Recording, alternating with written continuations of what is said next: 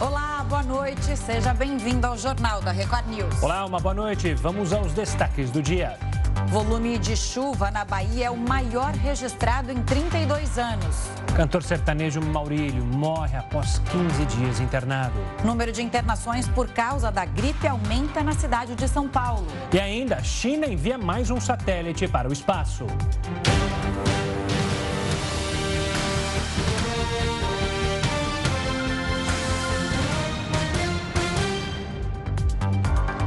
O ministro da Saúde, Marcelo Queiroga, criticou governadores e prefeitos contrários à prescrição médica para a vacinação de crianças. Quem dá mais detalhes para a gente, de Brasília, é o repórter Alessandro Saturno. Saturno, boa noite. O que disse o ministro? Olá, Camila. Boa noite para você, para o Gustavo e a todos que assistem aqui a Record News. Bom, o ministro da Saúde, Marcelo Queiroga, ele acusou governadores e prefeitos de estarem aí interferindo nas respectivas secretarias de saúde. A prescrição médica ela é defendida tanto por Queiroga como pelo presidente Jair Bolsonaro.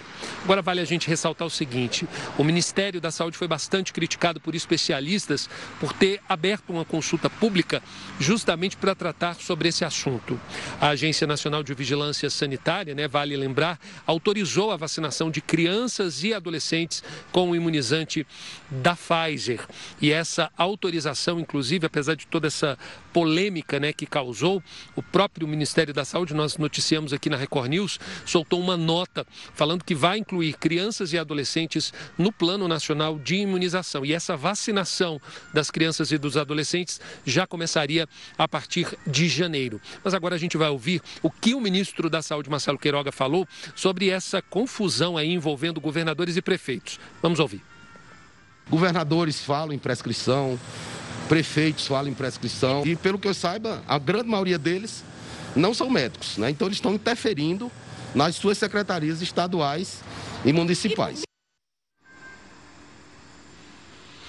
Bom, nós temos uma nota do Conselho Nacional de Secretários de Saúde, o CONAS. É, eles disseram o seguinte: eles apoiam a decisão técnica da Anvisa. No entanto, nós perguntamos, insistimos, eles não quiseram comentar a declaração que foi dada aí pelo ministro da Saúde, Marcelo Queiroga. Camila, Gustavo. Obrigado pelas informações, Alessandro. Uma ótima noite e até amanhã. A questão da vacinação de crianças contra a Covid-19 ainda causa discussões, como a gente viu aí pela fala do Saturno. Mais cedo, o ministro da Saúde, Marcelo Queiroga, disse também que prefeitos e governadores, eles não são médicos, né? E que estão interferindo nas secretarias de saúde. Várias entidades já se posicionaram a favor da vacinação de crianças, inclusive a Associação Médica Brasileira. E a gente conversa agora com o presidente da MB, César Eduardo Fernandes. Doutor César, bem-vindo. Muito obrigada pela entrevista ao Jornal da Record News. Explica então o posicionamento da Associação Médica Brasileira e a sua opinião sobre essa fala do ministro Queiroga. Boa noite, muito obrigado pela oportunidade. É, sobre a vacina, é muito fácil de ser falado, porque nós já nos posicionamos, então a minha fala, em que pese a minha opinião ser a mesma, mas é a fala oficial da Associação Médica Brasileira. Nós somos absolutamente a favor da vacina em crianças de 5 a 11 anos. É, não bastasse estarmos perdendo crianças, né, estima-se que durante a pandemia se perdeu de 350 a 500 crianças, ou seja, 500 óbitos por Covid-19, isso por si só já justificaria a vacinação, como, ademais, temos que levar em conta de que a, a vacina foi aprovada por um órgão regulatório da maior qualidade, que é a Agência Nacional de Vigilância Sanitária, a nossa Anvisa. É importante que nós, é, é, todos os brasileiros, tenhamos conta de que temos uma agência competente, isenta né, é absolutamente apolítica, apartidária, que toma decisões técnicas. E a Anvisa, já faz tempo, né, no dia 18, é, é, no dia 12, é, 12, se não me falha a memória, 12 ou 18 de dezembro, não tenho precisão agora, aprovou a vacina nos seus aspectos de segurança e eficácia. A segurança, quando as pessoas falam de segurança, muitas vezes não tem o exato conceito do que é segurança. Para se aprovar um fármaco ou uma vacina, nós precisamos garantir que ela é segura, ou seja, eu vou fazer essa intervenção, vou aplicar essa vacina numa criança saudável e preciso ter a garantia, a segurança de que ela não vai trazer nenhum agravo à saúde dessa criança. Portanto, ela é segura, eu posso fazer. Isso vem na frente da eficácia. De nada adiantaria uma vacina ser eficaz se ela não fosse segura. Então, a agência reúne todo o dossiê de informações né, e aprova a vacina com relação à sua segurança, primeiro, e a seguir a sua eficácia. A eficácia é o seguinte: esta intervenção que eu vou fazer, ela vai ser exitosa para que a pessoa que recebeu essa intervenção tenha o benefício a que essa intervenção se propõe. No caso das crianças, nós vamos evitar que ela tenha a Covid e, se vier a tê-la, que ela tenha formas mais leves, sim. E no mundo todo, milhões de, de, crianças já foram vacinadas em países do primeiro mundo. Só nos Estados Unidos, para ter uma cifra, mais de 7 milhões de crianças foram vacinadas sem nenhum evento adverso sério. Significa dizer que a Anvisa está absolutamente correta. A vacina é segura, tanto nos estudos que foram feitos para testar a sua segurança, quanto no mundo real, aplicando na população a vacina. Portanto, nós somos absolutamente a favor e acredito que essas falas desencontradas é, que nós vemos de autoridades sanitárias, elas só trazem prejuízo. Eles só procrastinam a decisão, em outras palavras, no português bem nosso do cotidiano, empurram com a barriga, não sei por quais razões, né? muito provavelmente para confundir a população, motivados, não sei, repito, por quais razões. Doutor, Está claro que o senhor é a favor dessa vacinação. Eu te pergunto sobre essa questão que a gente mostrou há pouco, é essa briga pela prescrição, que o ministro é a favor de uma prescrição médica. Isso pode atrapalhar? É positivo? Qual é a sua avaliação? A prescrição médica para dar a vacina para as crianças? A nosso juízo, isso é um verdadeiro absurdo. O programa melhor sucedido que nós temos aqui, nós temos vacinas muito bem sucedidas. A vacina do sarampo, é, a vacina é, a, a, vacina de outras doenças virais infecciosas em crianças, como é, varíola, varicela. E, e, o exemplo mais marcante que todos nós brasileiros conhecemos é da poliomielite, a, a, a gotinha. Temos, temos um personagem que todo brasileiro conhece, que é o Zé Gotinha. E as crianças vão tomar a gotinha segurado pelas mãos dos seus pais. Elas não vão sozinhas os seus pais a levam por deliberação própria. Ele não precisa de prescrição para tomar a vacina, não. Basta ir né, em qualquer posto de vacinação, é, é, é, seus pais e tomar vacina. Isso é um absurdo.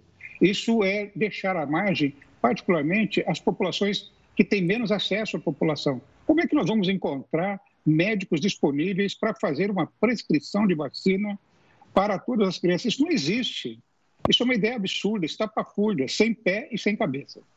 Até porque, né, doutor César, a gente sabe que tem. O SUS é incrível, é um sistema que deu certo, o Sistema Único de Saúde, mas há uma fila enorme para se conseguir consultas para quem depende do Sistema Único de Saúde. Então, imagina só ficar é, muito tempo na fila para conseguir uma prescrição médica para fazer uma vacinação que é urgente agora né? E o que os médicos dizem é: você tem que incentivar os brasileiros a se vacinarem e não você criar obstáculos para conseguir atingir aquele público alvo da, da vacinação. Mas, de qualquer forma, tem uma outra questão que me chama muita atenção, que é o seguinte: o governo colocou em consulta pública a questão. Antes da nossa entrevista, antes de entrar aqui no jornal, eu entrei lá na página do Ministério da Saúde. Quem quiser participar, é só entrar no site e aí tem um link lá, tem que é, fazer um formulário e responde as questões.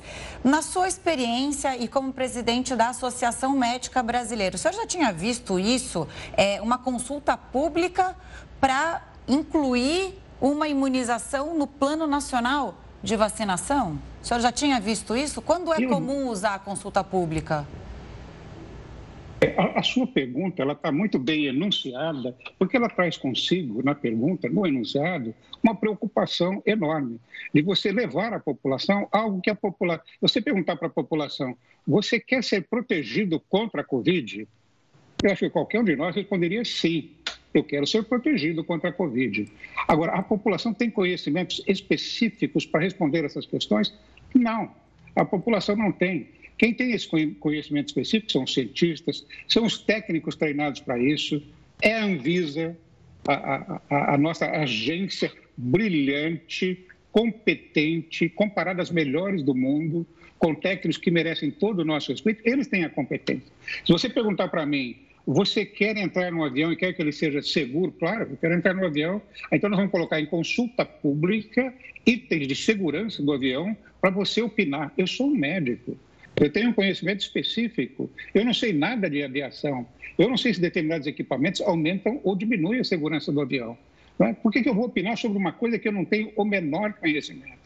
Isso não resiste a uma análise simples, lógica. Qualquer indivíduo de bom senso vai ver que essa estratégia tem algum outro objetivo, não o verdadeiramente de conhecer a opinião das pessoas. Até porque o que elas querem é que nós, profissionais de saúde, particularmente os gestores, porque eu estou aqui opinando, eu não tenho uma caneta na mão para promover as políticas de saúde e para implantá-las. Quem tem isso são os gestores públicos, eles estão revestidos dessa alta responsabilidade. Não é? Então, não me parece que eles estão fazendo essa consulta para efetivamente saber a opinião da população, e sim por outras razões que não me cabe é, especular a respeito. Doutor César, obrigado pela participação aqui conosco, falando então sobre mais essa polêmica. Um forte abraço e até uma próxima. Vamos agora ouvir a opinião do colunista Augusto Nunes. Boa noite, Augusto. Boa noite, Camila. Boa noite, Gustavo. Boa noite a você que nos acompanha. Ao assumir o controle do Cruzeiro, um dos grandes clubes de Minas, o empresário Ronaldo Nazário mostrou que não lhe faltam ousadia e lucidez para manter, como homem de negócios, o qualificativo que o acompanhou nos gramados. Fenômeno. O caminho que desbravou já foi percorrido pelo magnata americano John Textor, dono do fundo de investimentos que acaba de comprar o Botafogo do Rio.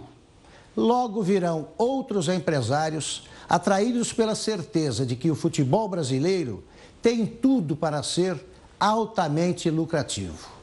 O país só se tornou um exportador de craques ainda em gestação graças à convergência de dois fatores a crescente profissionalização dos clubes europeus e a epidêmica estupidez dos cartolas nativos. A partir de agora, o fim das dívidas pesadíssimas, a permanência dos astros nos times onde nasceram e a modernização administrativa farão do Campeonato Brasileiro um dos mais atraentes do mundo.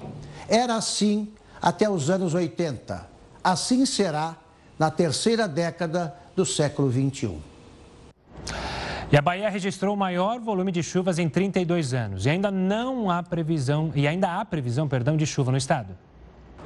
A cidade de Itamaraju, no sul da Bahia, registrou 769,8 milímetros de chuva somente este mês. Foi o município em que mais choveu este ano a quantidade de chuva no estado é a maior já registrada em 32 anos na Bahia, segundo o Centro Nacional de Monitoramento e Alertas de Desastres Naturais. O tempo chuvoso deve continuar pelos próximos dias e ainda há riscos de inundações em quatro cidades por causa da abertura de comportas de uma barragem. Desde a última sexta-feira, o Instituto do Meio Ambiente e Recursos Hídricos tem feito vistorias técnicas para verificar os impactos das barragens. Durante as vistorias, foram identificadas irregularidades que fizeram com que as barragens do interior do estado, como Iguá, Jussiapê e Coati, rompessem. A Defesa Civil recomendou às prefeituras de Itambé, Canavieiras, Mascote e Cândido Sales a retirarem os moradores das áreas ribeirinhas. O número de cidades em situação de emergência subiu para 136 e mais de 430 mil pessoas foram afetadas pelas inundações. Imagens que impressionam, né? Agora vai ser é, limpar tudo isso e tentar reestruturar a vida novamente, que não vai ser nada fácil para essas pessoas. Pois é, né? E o medo ainda de mais água vir por aí, né? E o estado da Bahia confirmou mais três mortes pelas enchentes no estado. A enviada especial Adriana Perrone traz as informações direto de Ilhéus. Boa noite, Adriana. As mortes foram confirmadas agora à noite pela Defesa Civil da Bahia. São de um casal que teve o carro arrastado pela enxurrada na cidade de São Félix do Coribe e um homem que foi atropelado por um motorista que perdeu a visibilidade por causa da chuva em Ubaitaba. Com essas, sobe para 24 o número de pessoas que perderam a vida nas enchentes que castigam as cidades do sul da Bahia. No total, já são 91.258 pessoas desabrigadas ou desalojadas. Nós estamos na base de apoio que foi montada nesse colégio em Ilhéus. Aqui, os órgãos que estão participando das ações de enfrentamento à crise traçam todas as estratégias. Nessa sala, por exemplo, estão os profissionais da Secretaria Nacional de Defesa Civil. Lá ao fundo ficam os bombeiros e aqui a Defesa Civil do Estado da Bahia. De Ilhéus, na Bahia, Adriana Perrone para o Jornal da Record News. Obrigado, Adriana. A situação da Bahia não é fácil mesmo. O estado, como a gente já tem mencionado, sofre uma das maiores tragédias naturais da história. Casas, estradas, como vocês viram nas imagens, foram destruídas e o estado precisa de ajuda para se recuperar. Jornal da Record News conversa então agora com o ministro da Cidadania, João Roma. Ministro, obrigado pela participação, uma boa noite. E sei que o trabalho tem sido árduo aí do senhor e de todos que estão se juntando para tentar é, ajudar esse povo baiano. Eu queria começar justamente com a questão agora primordial. Como é que está a ajuda aos baianos? Qual é a, é, qual é a perspectiva para os próximos dias da atuação da sua pasta aí na Bahia, ministro? Boa noite, muito obrigado pela oportunidade. De fato, um momento muito difícil. Essa catástrofe assumiu grandes proporções e além de atingir mais de 80 municípios da Bahia, que vão na área de mais de 600 quilômetros de abrangência, ah, tem sinais de chuva também em outros estados, como Piauí, Tocantins, e é importante, portanto, manter o estado de alerta. Ah, essa água se dá de forma muito traiçoeira e o pior pode ocorrer, portanto, precisamos, antes de tudo, manter o estado de alerta e preservar as vidas. Estamos no esforço coletivo, governo federal, governo estadual, municipal, é, voluntários que têm feito toda a diferença. A população pede socorro, quem pede socorro não quer saber de onde está vindo a ajuda. O presidente Bolsonaro é, determinou que nós agíssemos redobrando os esforços do governo federal. Não estamos medindo o que fazer, estamos indo além, ah, tanto na, angariando, enviando né, donativos, medicamentos, alimentos, água potável, mas tratando especialmente do acolhimento dessas pessoas. Pessoas que muitas vezes perdem tudo que juntaram durante toda uma vida muito sofrida para juntar o pouco que lhe restavam e a água muitas vezes levou tudo.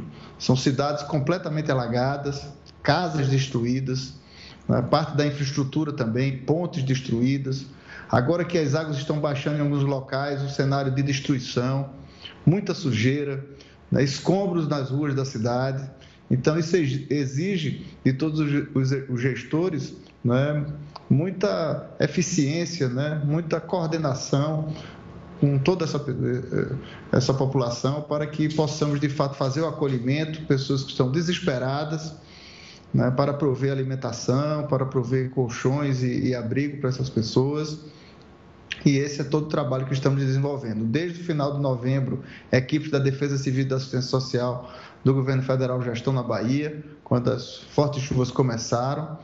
E são muitas ações, desde o envio de recursos financeiros para os municípios, até toda a presença das Forças Armadas através de helicópteros, vários meios que estamos utilizando no resgate de pessoas no envio de materiais, na ajuda dessa logística, né? pessoas que muitas vezes estão ilhadas, uh, sem energia elétrica, sem água potável, às vezes sem sinal de telefone, até para pedir um socorro. E esse trabalho continua em toda a região. Muitas barragens também eh, vão rompendo né, com o, o, tempo permanente dessas chuvas que vai eh, infiltrando água no solo e, portanto, é um estado de tensão permanente. Ah, na sequência, né, vamos avançar com todo o trabalho né, para buscar a limpeza das cidades, o abrigamento dessas pessoas, a reconstrução de tudo que a chuva destruiu, né, em um esforço coletivo para, passado esse momento, buscar retomar o desenvolvimento na região, que não será uma tarefa fácil. Ministro Camila aqui falando, boa noite, bem-vindo. Mais uma vez, obrigada pela entrevista. É, tem algumas questões, né? Então, pelo que o senhor está dizendo, neste momento a atenção principal é no resgate ainda de pessoas que continuam ilhadas. Ainda há cidades que estão debaixo d'água? Essa é uma pergunta. Hoje houve algum rompimento de, de barragem, porque ontem a gente viu que tinha tido, e aí é, teve aquele risco de descer para a Bahia, foi ali no norte de Minas Gerais. Bom, pelo balanço que o senhor falou, são 80 municípios baianos né, que, que foram afetados, mais de 600 quilômetros de abrangência. Minas Gerais, são 60 cidades também hoje é, atingidas pelos temporais. O governo federal liberou uma, uma verba de 200 milhões de reais para as enchentes, para realmente fazer esse trabalho. Muitos governadores e, e, prefeitos dizem que esse dinheiro é pouco. E desses 200, 80 milhões seriam liberados pelo governo federal para chegar ao estado da Bahia. Medidas urgentes. Esse montante já chegou? Qual é o tempo que isso leva para realmente esse dinheiro ser usado nessa força-tarefa que vocês montaram aí no, no, Nordeste, na Bahia? Camila, como eu lhe falei, é um, uma série de esforços que estão sendo empreendidos no momento, que vai desde o resgate, do acolhimento dessas pessoas, até intervenções tanto financeiras como de engenharia. Por exemplo, a Polícia Rodoviária Federal, na sinalização, né, durante toda a malha é, é, rodoviária do estado da Bahia. Uh, o DENIT, para desobstruir as estradas, ocorreram muitos deslizamentos de terra, pedras que rolaram, água danificou muitas áreas também de BR. Então, esse recurso de 80 milhões é um recurso inicial para manutenção da malha rodoviária federal. Mas, além disso, muitos outros recursos já estão sendo disponibilizados. Já foram transferidos para os municípios baianos quase 40 milhões de reais, que é um recurso inicial para as ações de pronta resposta em casos de calamidade. Né? Além disso, todo o combustível das aeronaves utilizados está sendo custeado pelo governo federal. Equipamentos e equipes né, do Exército, da Marinha e da Aeronáutica estão presentes no local. A Secretaria de Defesa Civil, coordenada pelo Coronel Lucas, está também na região levando as informações. Estamos buscando levar informações, porque, diferente de outros episódios, em casos de municípios isolados, a diferença dessa calamidade é que atinge uma área muito grande, são mais de 80 municípios na Bahia e em outras regiões, como Tocantins, Piauí, Minas Gerais. Então, é um esforço coletivo. Então, são várias frentes que precisaram ser adotadas: recurso para reconstrução de ponte, recurso para é, é, reconstrução de casas, fazer o acolhimento dessas pessoas, que é uma tarefa, inclusive, do Ministério da Cidadania, o envio de donativos, o envio de alimentos, de medicamentos, equipes do Ministério da Saúde, mais de 90 médicos eh, foram designados para o Estado da Bahia pelo ministro Queiroga, com quem eu estive reunido hoje pela manhã para conseguir, inclusive, outras linhas né, de incremento eh, de custeio da saúde para que possa, de fato, eh, fazer a diferença, pois, uma vez ocorrido uma catástrofe como essa, a questão da saúde pública vai se, se agravar em toda a região.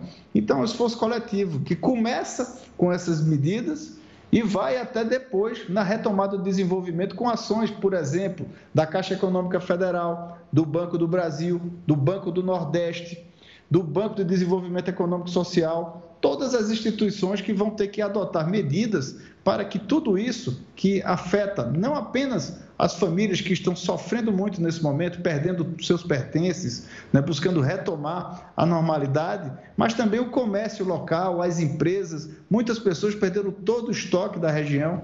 Então, é um esforço coletivo onde o governo federal está indo além não é, de suas obrigações constitucionais, buscando acolher a população, estar perto daqueles que pedem socorro, esperam ajuda, e nós estamos fazendo isso na região, com toda a equipe do governo federal presente, para que possamos sim atender a população. Ministro, obrigado pela atenção dada aqui conosco do Jornal da Record News. Toda sorte a você, a equipe é, que trabalha aí na reconstrução dessa catástrofe que atinge, infelizmente, a Bahia. Um forte abraço e até uma próxima, ministro. As chuvas também atingiram o estado de Minas Gerais e deixaram muita destruição. Seis pessoas morreram e mais de 40 mil pessoas foram impactadas. Os números foram confirmados pela Defesa Civil do Estado e, de acordo com a Metsul, Minas Gerais poderá ser atingida pelo rastro de devastação da Bahia. Em Cândido Sales, vários moradores foram orientados a procurarem outro abrigo. E mesmo com a orientação, muitas pessoas que moram perto do rio decidiram não seguir o conselho das autoridades. E é aí que mora o perigo. E olha, a queda de um ônibus em Minas Gerais deixou duas pessoas mortas. O Jornal da Record News volta em instantes com essa e outras informações. O Jornal da Record News está de volta e você pode acompanhar a gente ao vivo no R7, no YouTube, no Facebook e no Twitter da Record News. Olha, vamos continuar falando da situação da Bahia, porque deputados federais da bancada baiana se reuniram com o presidente da Câmara, Arthur Lira, para discutir medidas de ajuda à tragédia no estado. Para saber mais sobre isso e falar mais sobre isso, a gente conversa agora com o deputado Marcelo Nilo, coordenador da bancada no Congresso. Deputado, uma boa noite, obrigado pela participação aqui conosco no Jornal da Record News. Eu queria começar a nossa conversa justamente com a possibilidade aventada por vocês, congressistas, de se criar um fundo de ajuda é, justamente em catástrofes. Em que pé está isso? É possível que seja votado assim que o recesso retome? E esse fundo serviria para ajudar como cidades e estados, como está acontecendo com a Bahia, forem afetados por calamidades? Boa noite, Gustavo. Boa noite, Camila. Boa noite, ouvintes da Record News. É, nós estivemos com o presidente Arthur Lira é, na terça-feira, ontem, em Brasília. Eu convoquei os parlamentares na segunda-feira, às 17 horas, todo o Brasil sabe, nós estamos em recesso, mas nós suspendemos o, o recesso. Deputados que estavam a 400 quilômetros de Salvador vieram, dirigiram a noite toda, vieram de carro para pegar o voo às 6 horas da manhã e ir para Brasília. E nós fomos 19 parlamentares e conversando com, conversamos com o presidente Arthur Lira. Mostramos a ele o grave problema, a tragédia, o desastre, a calamidade que a Bahia está vivendo. O presidente Arthur Lira, que é nordestino, é de Alagoas, conhece o sofrimento do nosso povo, se prontificou de adotar todas as providências dentro do legislativo para ajudar os irmãos baianos. Nós conversamos com ele, achamos que 200 milhões de reais para o Brasil todo 80 milhões para o Nordeste, provavelmente 30 a 40 milhões para a Bahia, é muito pouco, fruto de quase 400, mais de 92 mil pessoas desabrigadas. Já morreram 24, são 136 municípios atingidos, 80 em estado de emergência, e nós mostramos a ele que esse recurso é muito pouco. Ele disse que é, um paliativo, e nós mostramos no primeiro estudo, no mínimo, no mínimo, primeiro para salvar vidas, que é o principal, depois reconstruir essa cidade, no mínimo 1 bilhão e 500 milhões de reais para que a Bahia volte à normalidade.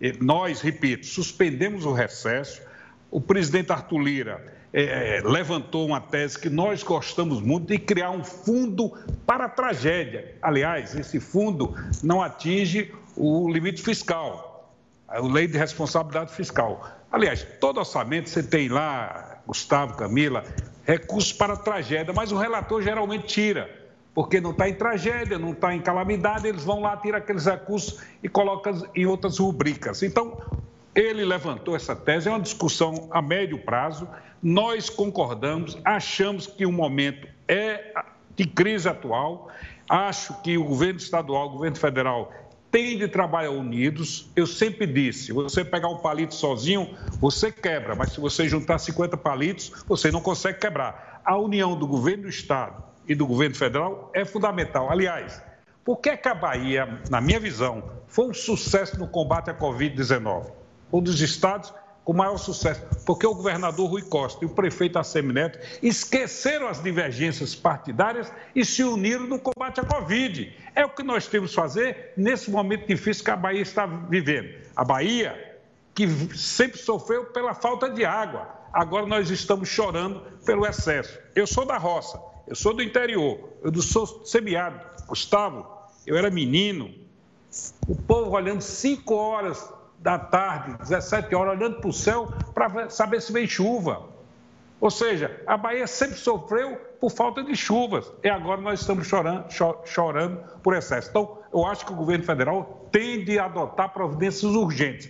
Nós não podemos conviver com essa tragédia no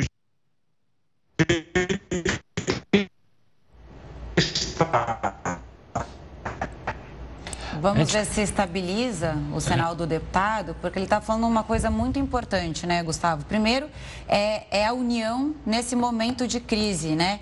Porque em tempos de polarização, é claro, não tem aí é, o partido A e o partido B, tem todas essas vítimas que precisam ser ajudadas neste momento. E o trabalho não é pequeno, como a gente viu também com o ministro João Roma. Agora, deputado, o senhor já ouve a gente de novo? Estou ouvindo bem. Deputado, aí eu te pergunto, é, quando a gente fala e começa a falar em orçamento, sempre falta dinheiro. E aí eu me lembro das polêmicas emendas de relator. As emendas é, de relator não poderiam ser usadas para uma emergência dessas?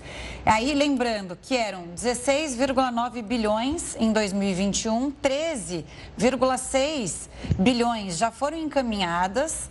Agora, é, encaminhados, desculpa, o restante teria que ser liberado até sexta-feira. Fiz uma conta rápida aqui, dá mais de 3 bilhões de reais.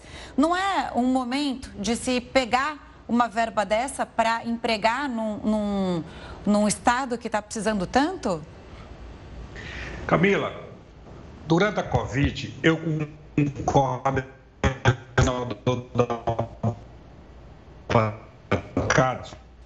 cada para a Secretaria de Saúde do Estado para a Covid.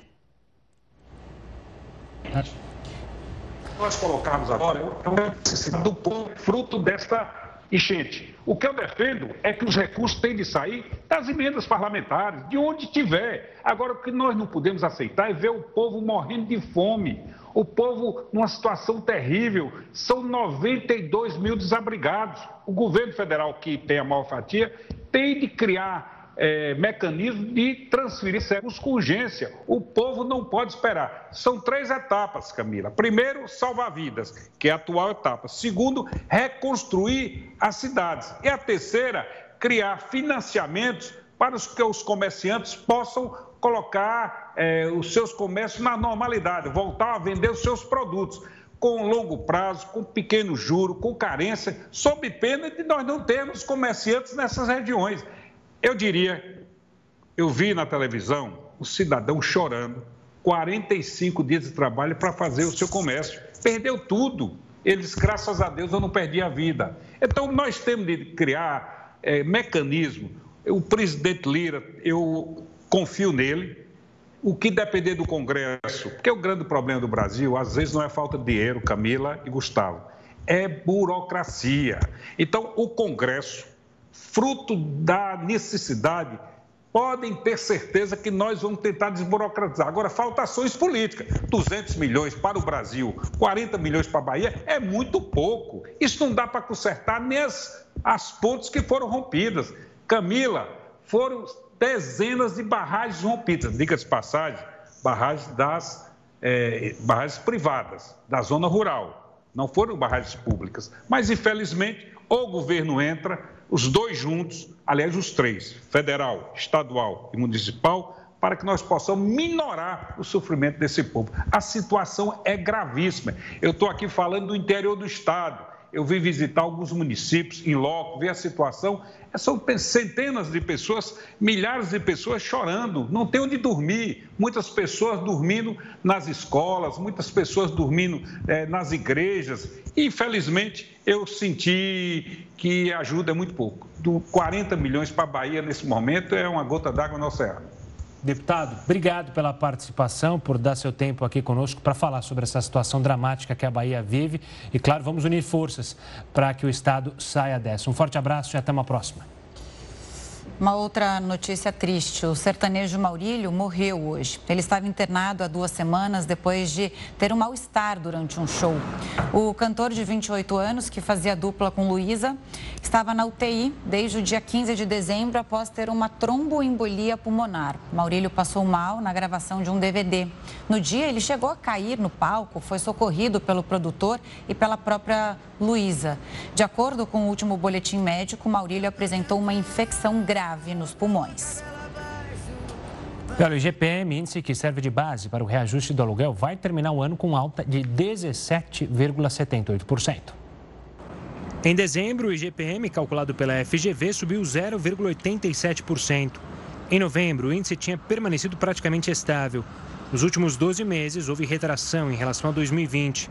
Este ano, com o IGPM acumulado em 17,78%, o valor para quem paga um aluguel de mil reais, por exemplo, passará a R$ 1.178. A FGV divulgou também o índice de preços ao consumidor, que variou 0,84% em dezembro. A conta de luz, que aumentou 3%, ajudou a puxar o IPC para cima. Um ônibus saiu da pista e caiu numa ribanceira em Minas Gerais. Duas pessoas morreram. O acidente aconteceu na madrugada de hoje na cidade de João Monlevade, desculpa, na região central de Minas Gerais. O ônibus pertencia à empresa Buzer e o motorista passou pelo teste do bafômetro, que não apontou uso de álcool.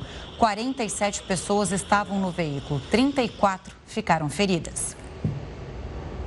O Ministério da Agricultura declara estado de emergência no Chile por causa dos incêndios florestais. O Jornal da Record News volta já. Estamos de volta com o Jornal da Record News para falar da Covid, porque, de acordo com a Associação Brasileira de Farmácias, a procura por testes de Covid-19 aumentou 44% entre o fim de novembro e a semana que antecedeu o Natal, isso em todo o Brasil. Os dados foram divulgados nesta quarta-feira. Entre os dias 13 e 19 de dezembro, foram contabilizados 137.618 testes. Apesar do aumento de testagens, a porcentagem de resultados positivos caiu no país. Ainda segundo a associação, o aumento da procura dos testes ocorreu por causa do surto de gripe e a maior incidência da variante Ômicron em oito estados brasileiros. Quase três anos depois do crime da Vale, mais uma vítima de Brumadinho foi identificada em Minas Gerais. Quem traz as informações é a repórter Gisele Ramos. Boa noite, Camila, Gustavo. A identificação foi feita por meio do DNA nos ossos da vítima, encontrados em setembro.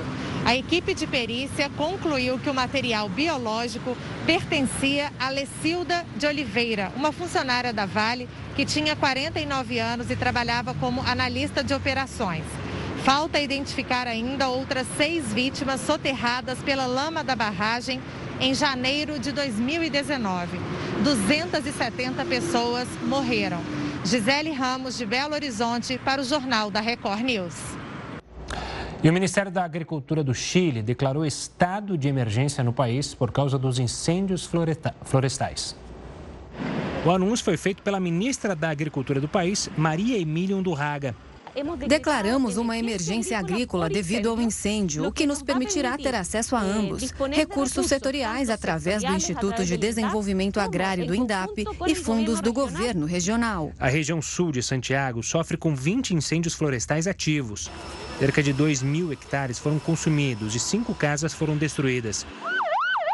Diversas regiões seguem sob diversos alertas devido à possibilidade de maiores desastres ambientais. As autoridades informaram que várias regiões do país enfrentam falta de água, o que dificulta ainda mais o trabalho dos bombeiros. A China envia mais um satélite para o espaço. O Jornal da Record News volta em um minutinho. Fique com a gente. Estamos de volta com o Jornal da Record News para falar agora do número de internações por causa da gripe, que aumentou nas últimas semanas na capital paulista. 25% das internações nos hospitais da cidade já são provocadas pela influenza.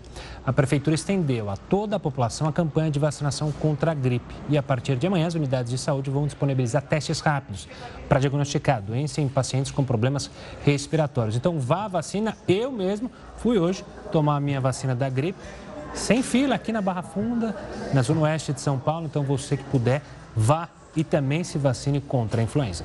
Hugo, e os cuidados continuam os mesmos, né? É bom a gente ressaltar, fazer o que você fez, se vacinar e também se proteger, usando máscara, não aglomerar e tudo que os médicos é, falam já há mais de dois anos Exato. e a gente vamos, tem tentado manter. Vamos continuar com a precaução.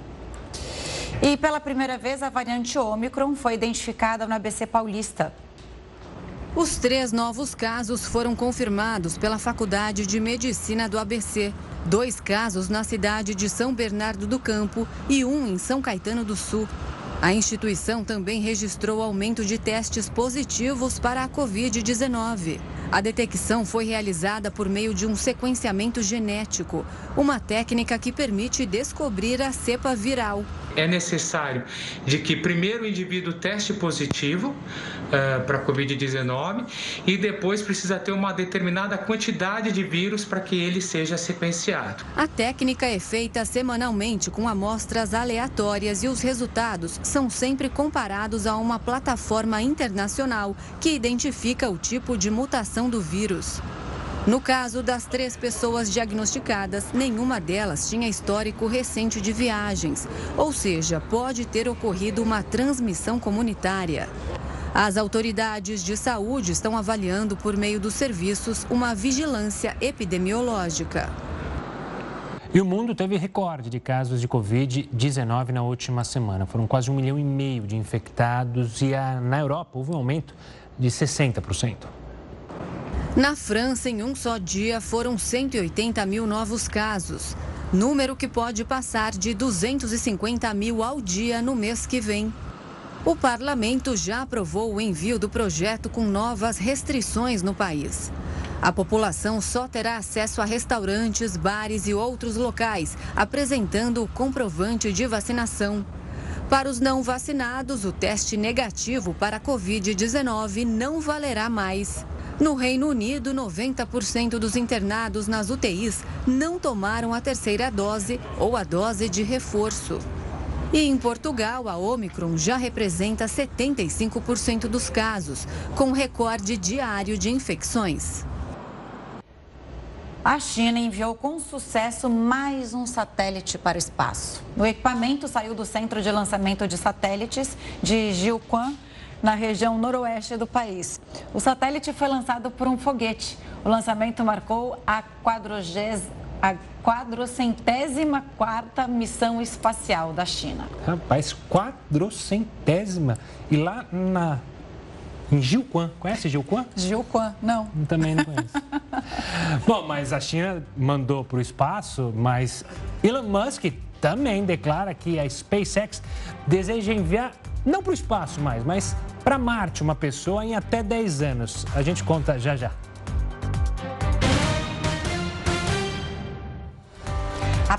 Petrobras vai recorrer da decisão do reajuste de 50% no preço do gás de cozinha. A gente te explica. Essa mudança seria aplicada no dia 1 de janeiro, mas foi vetada nos estados de Alagoas, Bahia, Sergipe e Rio de Janeiro. De acordo com a Petrobras, a alta do produto se deve às demandas, junto com as limitações de ofertas internacionais. Olha, diante do rápido avanço da variante Ômicron, a Índia teme uma nova onda de contaminação no país.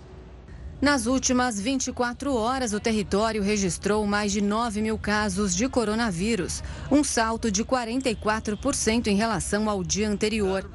Só da nova cepa já foram detectadas 750 infecções em menos de um mês. Com o aumento de casos, autoridades intensificaram algumas medidas sanitárias, entre elas restrições a viagens, triagem em massa nos aeroportos e alertas de saúde pública.